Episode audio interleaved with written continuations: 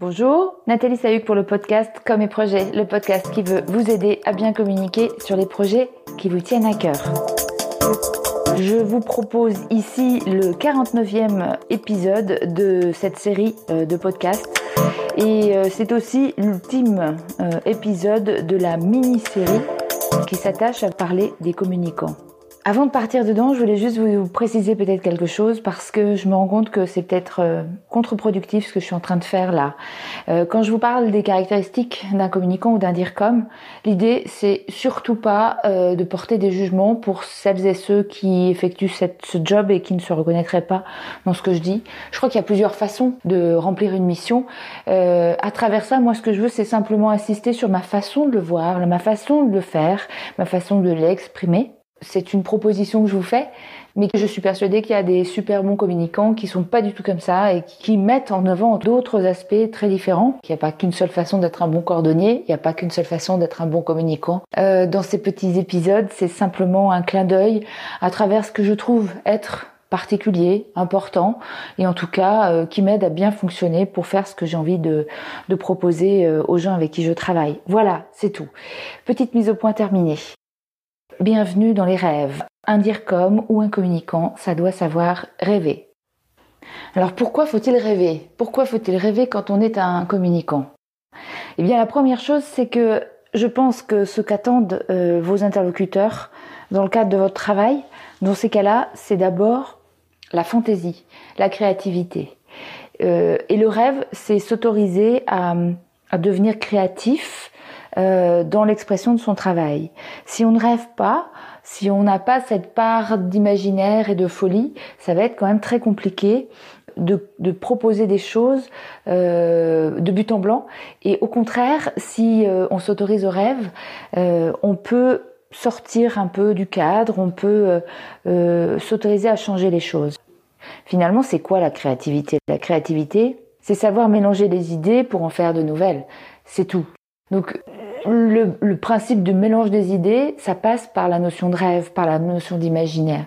Et donc, si on n'imagine pas, si on pense pas, euh, si on pose pas les choses euh, quelque part en, en acceptant qu'elles travaillent euh, dans son inconscient, ben on va faire du moins bon travail. Même pour élaborer une stratégie, je dirais même surtout pour élaborer une stratégie, la part de rêve est super importante pour se projeter, pour confronter des choses qui n'auraient pas dû l'être et pour arriver à finalement euh, toucher euh, réellement euh, les aspects les plus précis, les plus inexplorés, les dimensions peut-être laissées de côté et qui pourront permettre de repartir ou, ou de développer des axes qui n'ont pas été jusque-là.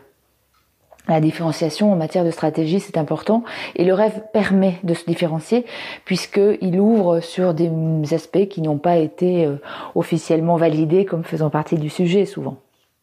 Donc mélanger des idées, s'inspirer de ce qu'on a vu, de ce qu'on a apprécié, de ce qu'on a ressenti, euh, en mettant tous les sens en éveil, euh, bah, ça fait partie des processus de créativité qui sont très utiles pour le communicant, même si euh, il va avoir un, un, deuxième travail qui sera beaucoup plus rationnel et plus objectif par rapport à une situation, un contexte, un marché, une concurrence et des publics.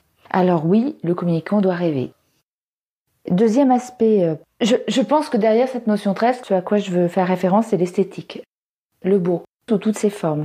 Je parle du visuel, du son, euh, des mots, euh, du design, de l'invention des formes, euh, de la situation, euh, de situation. Enfin, il y a énormément de choses que l'on peut trouver esthétiques parce que équilibrées, parce que harmonieuses. Et je pense qu'un bon communicant va aller vers du beau, au sens profond de l'esthétique et, et, de tout ce qu'il y a derrière. Moi, il y a des choses que je trouve belles et ce sont des systèmes. Par exemple, il y a des systèmes d'organisation, de dynamique, en harmonie avec euh, le projet, avec les hommes, avec les intentions, et que c'est des systèmes qui permettent euh, aux uns et aux autres d'apporter le meilleur d'eux-mêmes dans, dans, un projet, par exemple. Voilà une forme d'esthétique un peu, euh, enfin un peu, un pas hors norme, mais en tout cas, c'est peut-être une définition en tout cas un peu plus originale, enfin inattendue, mais pour moi ça fait partie du beau très clairement. Et je pense qu'un communicant aspire à une forme de beauté. Et puis, euh, il y a une troisième euh, dimension du rêve euh, qui me semble être super importante, c'est garder son âme d'enfant. Je crois que nous devons tous cultiver notre âme d'enfant pour avoir une interprétation peut-être plus candide, plus poétique, mais peut-être aussi plus vraie des situations. C'est probablement une bonne manière de maintenir une dimension artistique dans cette vie qui n'est pas toujours très facile ou très bucolique. Je pense que le communicant peut avoir un rôle avec euh, l'ensemble des acteurs pour euh, permettre d'aller vers la dimension de l'émotion, du ressenti, euh, pour que les gens soient plus en lien, plus en connexion avec leur façon de vivre les choses. À chaque fois qu'on peut mettre un peu d'âme d'enfant dans nos démarches, on aide les gens à être mieux, à être mieux connectés et à être en, phase avec le meilleur d'eux-mêmes et ce qu'ils ont de plus pur finalement. Donc rêver, c'est aussi revendiquer cette part d'âme d'enfant que l'on peut cultiver et faire prospérer, et en tout cas que l'on peut aussi euh, solliciter dans des circonstances beaucoup plus euh, dures.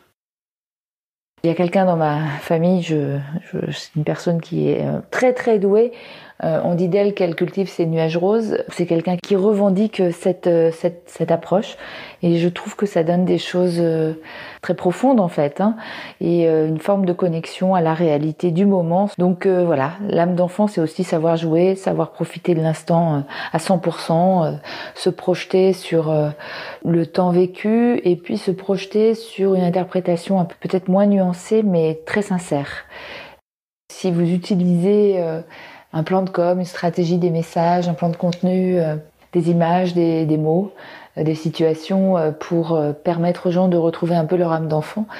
Il est probable que vous amélioriez le monde en général. Il est probable que vous révéliez des choses qui ne demandaient qu'à l'être et qui vont ben, faire sortir du mieux. voilà.